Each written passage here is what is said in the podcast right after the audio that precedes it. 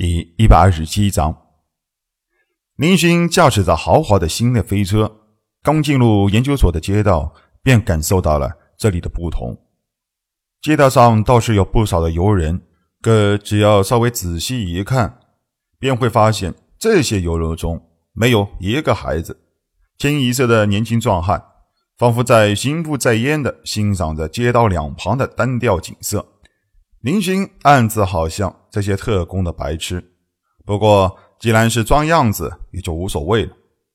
尤鲁对此没有任何察觉的将飞车停靠在研究所的门口。刚进入研究所中，林勋便看到了欧文博士充满惊喜的站在了大厅中，看到自己的到来，非常兴奋的迎接过来。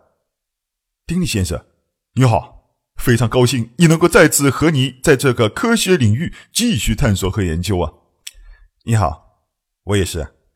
林星可是知道，这位奥特帝国的权威科学家和他处好关系是非常重要的。能够向欧文博士学习，也是我们这些年轻人的荣幸。林勋的几句话把欧文说的是喜上眉梢。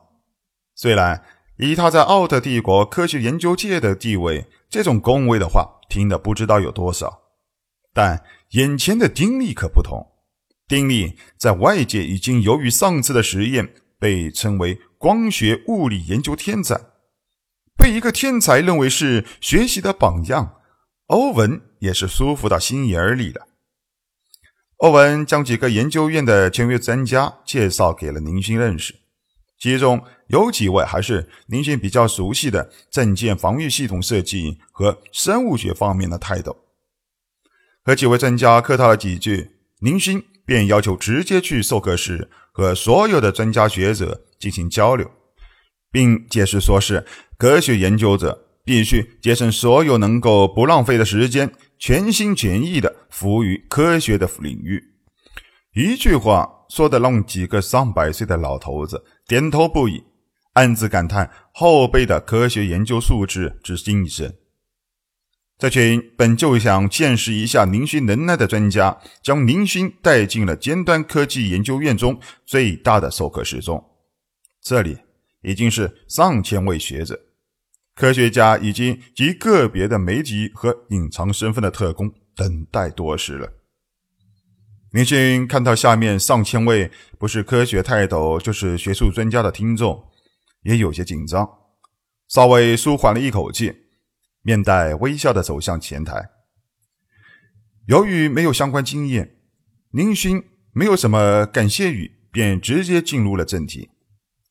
各位，上次我讲述了关于未来战舰非物理攻击武器的发展方向问题，所以啊，今天。我不想在战舰攻击方面多说什么，我们换个话题，来说一说战舰的防御问题。啊！场下的听众一片惊叹，他们没有想到，传说中在战舰非物理攻击武器方面深有研究的经历学者，竟然不只是精通攻击方面的领域，在战舰防御方面也很深有研究。如果丁力没有夸夸其谈的话，那么在政界战斗力方面，林勋可以说是全才。各国派出的特工和几个收到国家招揽林勋指令的拜访者，已经在心中盘算如何提高收买这位全才专家的代价了。林勋听到下面的惊叹声，还以为自己哪里出了纰漏，赶忙转移话题。对着尖端科技研究所的顶级战舰防御系统研究专家李德说道：“李德前辈，你能给我做一下助手吗？”李德笑笑站起身来：“当然没问题。”李德隶属于飞羽帝国，是飞羽帝国的国家科技实验室头号专家。飞羽帝国已经通知他，一定要与丁力处好关系，因此宁勋就是不说。他也会找机会接近宁勋。宁勋点点头，表示感谢。那烦请李德前辈给我们讲述一下目前各国标准制式战舰的防御系统。宁勋在这些基础定义方面的知识没有太多的研究，只好让李德代为诉说。小宝当初教授他的时候，只让他搞实践，教科书上的那些杂文从没有提到过。好的，目前战舰普遍使用的防突系统分为三个部分。第一部分是主动拦截，即是使用物理导弹以自爆的方式进行拦截对方的攻击。第二种是物理阻挡，即使用战舰的金属外壳硬扛阻挡敌人的攻击。第三种是非物理阻挡，也是最有效、最强大的防御方式。它就是能量护罩。能量罩布置在战舰外壳的内部，它是由纯能量构成，包括太空导弹、激光炮、类子炮在内的所有武器，想要击中战舰的金属外壳内部，必须穿透这层能量护罩才可以。李德不愧是战舰防御方面的专家，几句话便让所有人对战舰上的防御系统有了全面的了解。林勋站起身来，再次谢谢李德博士，从桌子边上拿起一座完全按照比例制造的战舰模型出来。那好，我们就来说说当今战舰最有效的能量罩防护。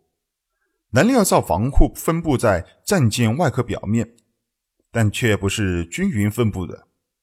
比如，为了达到良好的通讯效果，在太空雷达部位上的能量护罩。就非常薄弱，这才造成了许多低级战舰击沉高级战舰的经典战略。林勋停顿了一下，发现下面所有的人都全神贯注的看着自己，神秘一笑。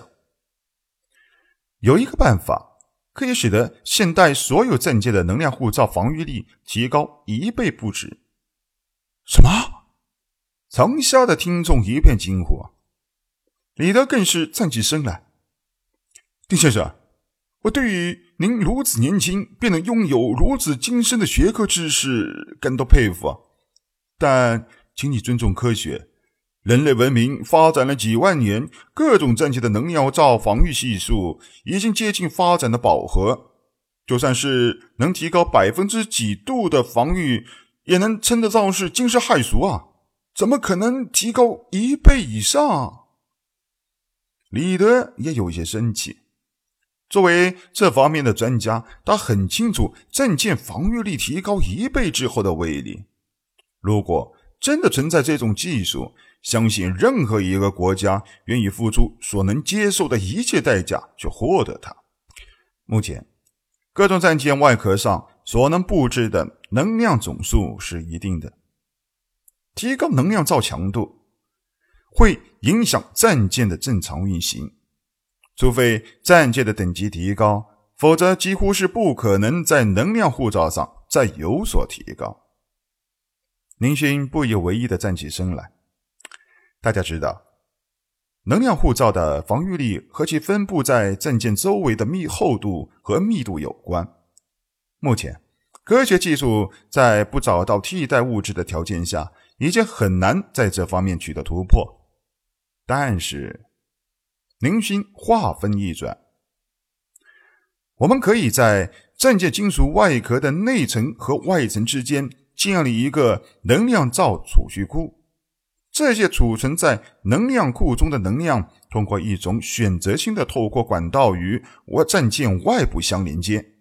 当战舰收到攻击信号的时候，战舰自行运行光脑便会主动计算出。抵挡攻击所需要的能量数量，同时发出提取一部分的能量传输到外壳之上的指令。这样，由于战舰外壳上只有数量很少的能量，远远低于战舰外壳所能携带的能量护罩总数值，所以受攻击的局部船身可以布置大量的能量防御攻击。因此，战舰的实际防御力。绝对会超出原先一倍不止。嗯，定力选择，您的方案确实可行，但您别忘记了，这样的能量护罩需要选择性透过通道，是生物化工方面的技术。现在这种能够满足这种要求的设备，恐怕还没有出现了吧？一位生物学教授也站起身来向林勋询问。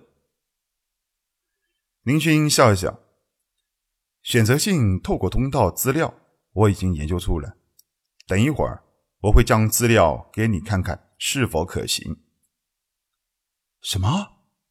不可能！我们飞羽帝国研究了数十年，你一人怎么可能？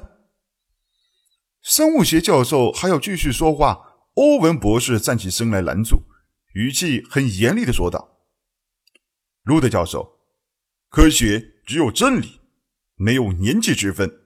你这种想法是不应该的。”“是是，对不起，丁力学者。”路德似乎也意识到了自己有点过激。当年曾经有一位不到二十岁的年轻人在生物学上的造诣超过自己的导师，现在的丁力。自然有可能比自己强。不得不说，专注于科学的人都是没有心机的。在真理面前，路德很衷心的向林勋道歉。他现在只盼望交流会结束后，好好的找丁力学者谈谈。本集播讲完毕，欢迎收听由主播奔向地平线录入的科幻小说《星际乞丐》，后面的内容将会更加精彩。敬请期待。